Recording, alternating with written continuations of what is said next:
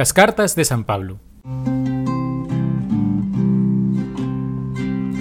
Tu palabra me da vida, confío en ti, Señor.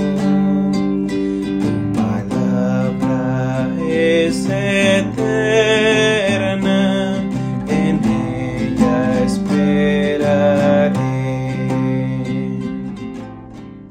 Hola queridos hermanos, continuamos con nuestra profundización acerca de la palabra de Dios, siempre en este curso de Biblia de la mano del Padre Antonio Rivero. Hoy vamos a ir conociendo un poco acerca de estas cartas que se atribuyen a San Pablo apóstol. La forma literaria epistolar, es decir, de las cartas de la época griega y romana, es actualmente muy conocida por la gran cantidad de cartas de ese periodo que se conservan. Esto permite ver que San Pablo asumió la forma propia de su tiempo, Introdujo, sin embargo, algunos cambios de importancia, lo que trajo como consecuencia que sus cartas pertenezcan a la literatura religiosa. San Pablo escribió las 14 cartas más famosas, podríamos decir, que existen en el mundo, y en ellas se resume todo lo que la Iglesia Católica enseña acerca de fe y moral. Tienen dos grandes partes, una dogmática, es decir, donde San Pablo va explicando las verdades de la fe, y otra, una sección moral, es decir, reglas sobre el modo de vida de los cristianos. La más extensa y doctrinal es la que escribió a los cristianos de Roma, la más corta, la carta a Filemón. Las más apasionantes y fuertes son las dos que escribió a los Corintios, corrigiendo algunos errores. La más elevada y difícil es la carta a los Efesios. La más cariñosa, la carta a los Filipenses. Las últimas cartas las escribió desde la cárcel y están dirigidas a Timoteo y Tito. La primera carta a los tesalonicenses tiene el mérito de ser el primer escrito del Nuevo Testamento, pues fue escrita incluso antes que los Evangelios. Todas las cartas tienen como autor o directamente a Pablo o a los discípulos que escucharon directamente a Pablo. Comenzamos. Cartas querigmáticas. Primera y segunda de Tesalonicenses, escritas alrededor del año 50 o 51. La iglesia, en este contexto, es una comunidad floreciente suficientemente organizada, firme en la fe y creciente en la esperanza y en la caridad, a pesar de las continuas persecuciones por parte de los conciudadanos y de parte de los judíos también. En ellas el apóstol se pregunta, ¿qué va a ser de los sorprendidos por la muerte antes de la venida gloriosa de Cristo Jesús? ¿Y cuándo tendrá lugar esta venida?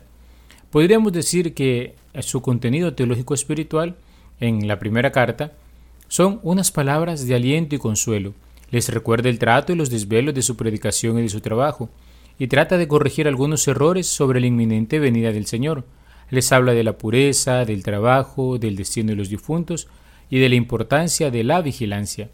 En la segunda carta, puntualiza la doctrina sobre la parucía, es decir, sobre la segunda venida, diciendo que no es inminente y por tanto hay que seguir trabajando, construyendo la ciudad terrena y no dejarse atrapar en las redes de un estéril parasitismo religioso.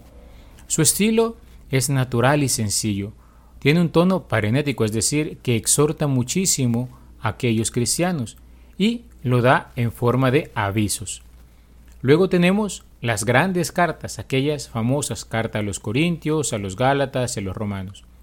Comencemos diciendo algo sobre la carta a los Gálatas. Estos eran un pueblo de origen céltico, emparentado con las tribus de la antigua Galia, procedían de Europa y se instalaron en Asia Menor, la actual Turquía, y fueron sometidos por los romanos hacia el año 180 a.C.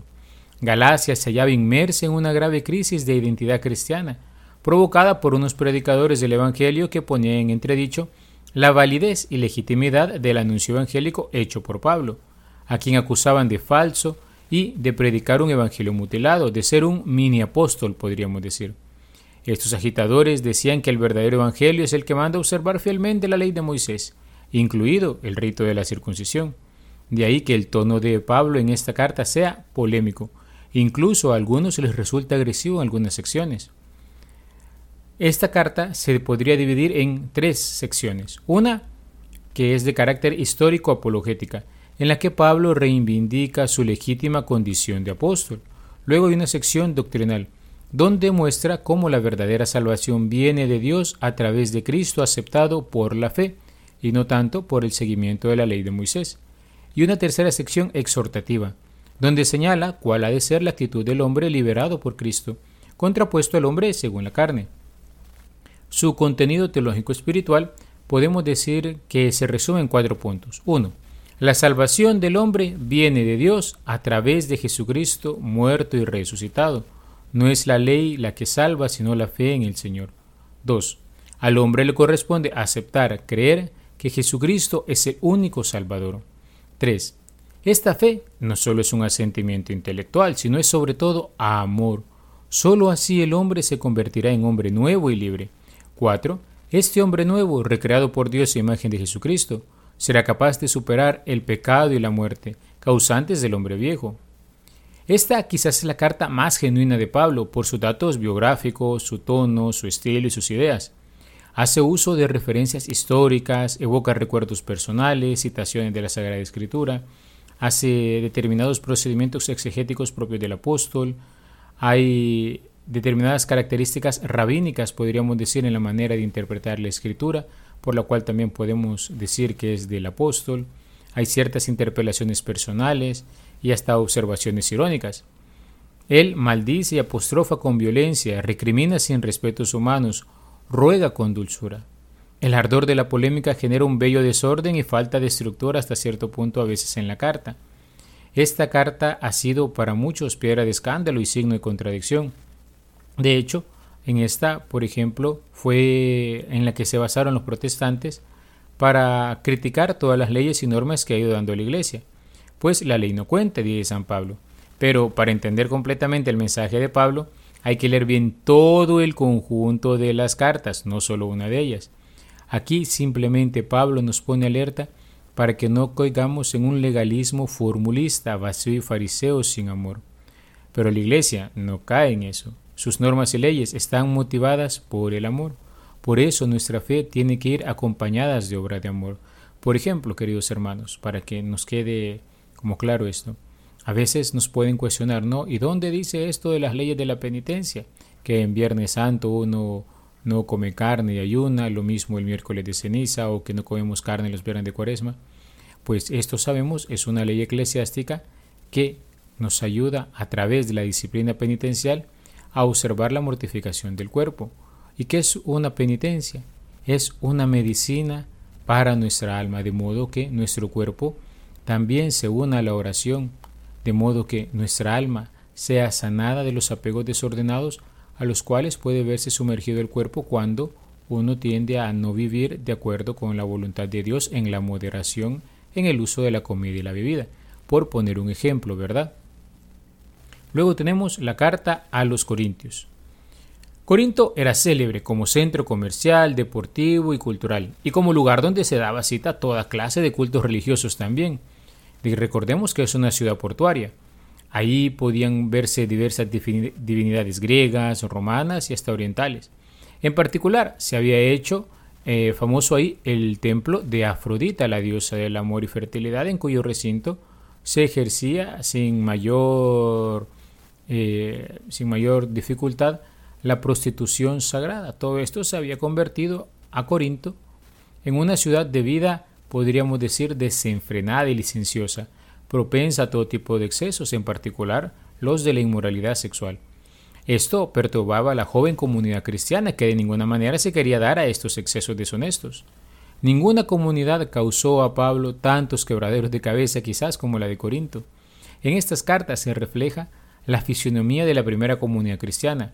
Hay dificultades, hay tensiones, hay discordias, hay celos, hay envidias, hay rivalidades, hay problemas, hay pecados, pero también el gozo del Espíritu, la efusión de los carismas, la íntima satisfacción del amor cristiano que supera todas las barreras sociales y económicas. Esta carta es hermosa, queridos hermanos, para vivir en nuestra comunidad cristiana, para releerla, para descubrir cómo las dificultades han existido desde el inicio, pero también cómo las gracias y bendiciones han acompañado desde el inicio también. Podemos decir que no hay un esquema concreto, aunque podríamos establecer una serie de puntos que dan cierto, cierta estructura de la carta. Por ejemplo, comienza con un saludo y acción de gracias, típico de una carta. Luego empieza a hablar de las divisiones en la comunidad. Luego pasa a los desórdenes en la comunidad luego algunos problemas concretos sobre el celibato, la virginidad y el matrimonio, luego unos problemas que se daba en torno a las asambleas litúrgicas, posteriormente aborda el tema de la resurrección de los muertos y termina como todo con una conclusión y despedida.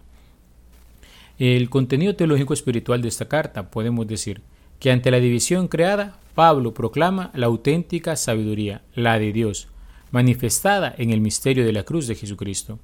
Ante los desórdenes sexuales, Pablo recuerda que el cristiano bautizado es criatura nueva y templo de Dios. Propone los valores del celibato y del matrimonio como dos caminos que Dios ofrece para llegar a la santidad. Pablo ensalza de un modo particular el valor del celibato y la virginidad. Luego, ante las demás cuestiones como las carnes sacrificadas, la asistencia a los banquetes paganos, la multiplicidad de los carismas, Pablo expone la lección de eclesiología práctica, recordando que todos somos parte de la Iglesia y debemos buscar lo que es útil a la comunidad, movidos por el amor.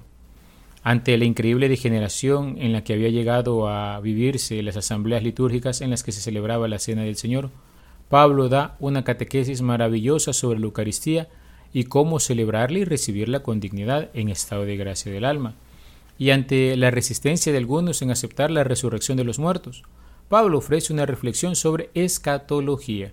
La resurrección de Cristo garantiza nuestra resurrección. Esta carta le escribe en un tono sereno y concentrado. Por su estilo es limpio y vigoroso. Hay variedad de tonos, sencillez, densidad, ironía, sarcasmo, explosiones de ternura y hasta indignaciones. Sobre la segunda carta a los Corintios podemos decir que unos cuantos venidos de Jerusalén y llegados a Corinto habían rechazado la autoridad de Pablo, a quien llenan de insultos, de acusaciones y calumnias. Pablo tuvo que poner remedio urgente a esta situación saliendo a la defensa de su ministerio y de su vocación apostólica. Esta carta podríamos decir que condensa quizás una serie de diversas cartas más breves, pero podemos decir que tiene la siguiente división. Primero, un saludo y una acción de gracias. Segundo, habla Pablo sobre el ministerio apostólico. Luego empieza a hablar sobre una colecta en favor de las iglesias pobres de Judea. Posteriormente, Pablo hace una autodefensa de sí y termina con una conclusión. Sobre su contenido teológico espiritual podemos decir que gira en torno a dos puntos. Primero, profundiza en el ministerio apostólico con sus grandezas y miserias, con su esplendor y su peso sus riesgos y sus compensaciones. Declara que su ministerio lo recibió de Jesucristo, quien le llamó gratuitamente a ser apóstol de los gentiles. Por otra parte, también habla a través de una colecta sobre la solidaridad entre las distintas comunidades cristianas. El estilo de esta carta nos hace percibir el perfil humano y apostólico de San Pablo. Su estilo es fiel reflejo de un espíritu de efervescencia, de ánimos fuertes hacia la predicación. La emoción con que está escrita roba claridad a la expresión en ocasiones, y a cada paso nos topamos con alusiones oscuras o complejas construcciones gramaticales y desconcertantes interrupciones en el proceso de sus pensamientos.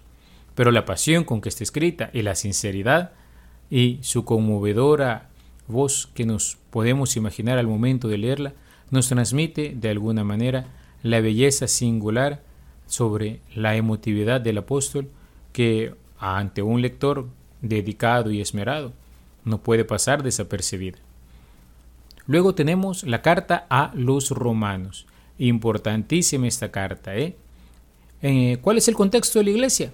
Es una comunidad que Pablo no fundó. Por eso es más diplomático. Probablemente la habían fundado judíos procedentes de Palestina que se habían convertido al cristianismo.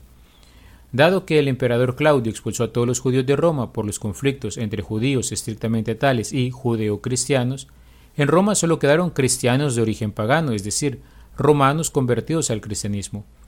Más que otra cosa, Pablo presenta las ideas claves del Evangelio, sobre todo en torno a los puntos más controvertidos y más propensos a crear dificultades en el seno de las nacientes comunidades cristianas. Esta es la típica carta de San Pablo, con una pequeña introducción, con su saludo, una sección doctrinal, una sección que algunos llaman parenético exhortativa, es decir, que busca mover a la vivencia verdadera del cristianismo, y una sección de conclusión. Su contenido teológico espiritual. Podemos decir que tiene tres ideas fuerzas. La primera es que la fuerza salvadora de Dios actúa en el hombre por medio de la fe en Jesucristo. Es toda la doctrina de la justificación o salvación proveniente de Cristo que nos libera del pecado. Jesús nos ofrece la salvación y el hombre por la fe acepta esta salvación, se convierte y se abre a esa salvación. El fruto más precioso de la salvación es la vida sobrenatural, es decir, la participación en la vida íntima de las tres personas divinas, cuya obra de arte es la santificación de nuestras almas y la creación del hombre nuevo en nosotros. Tercero, el proyecto salvador de Dios alcanza también al pueblo de Israel eventualmente, porque podría ser que algunos creyeran que, como en Israel fue que fue crucificado Jesús, entonces los israelitas ya no tienen participación en la obra de la salvación. No, también los israelitas al final de los tiempos habrán de convertirse. Por otro lado, su estilo prevalece el estilo homilético o una exposición teológica del tema doctrinal, entremezclado con algunas exhortaciones. Mezcla también el estilo litúrgico, himnos, demostraciones rabínicas, incluso ciertas controversias. Llegamos hasta aquí, queridos hermanos, con la profundización sobre las cartas paulinas. Pero a este punto vayamos considerando nosotros qué cosas nos parecen que coinciden con nuestra época en torno a los temas que tratan estas cartas. Así a nivel general, con esta visión de conjunto, podemos ir teniendo también una idea sobre cómo nosotros también podemos ir interiorizando el mensaje de ellas y descubrir cómo Dios aún hoy nos sigue hablando a través de este apóstol. Alabado sea Jesucristo, por siempre sea alabado.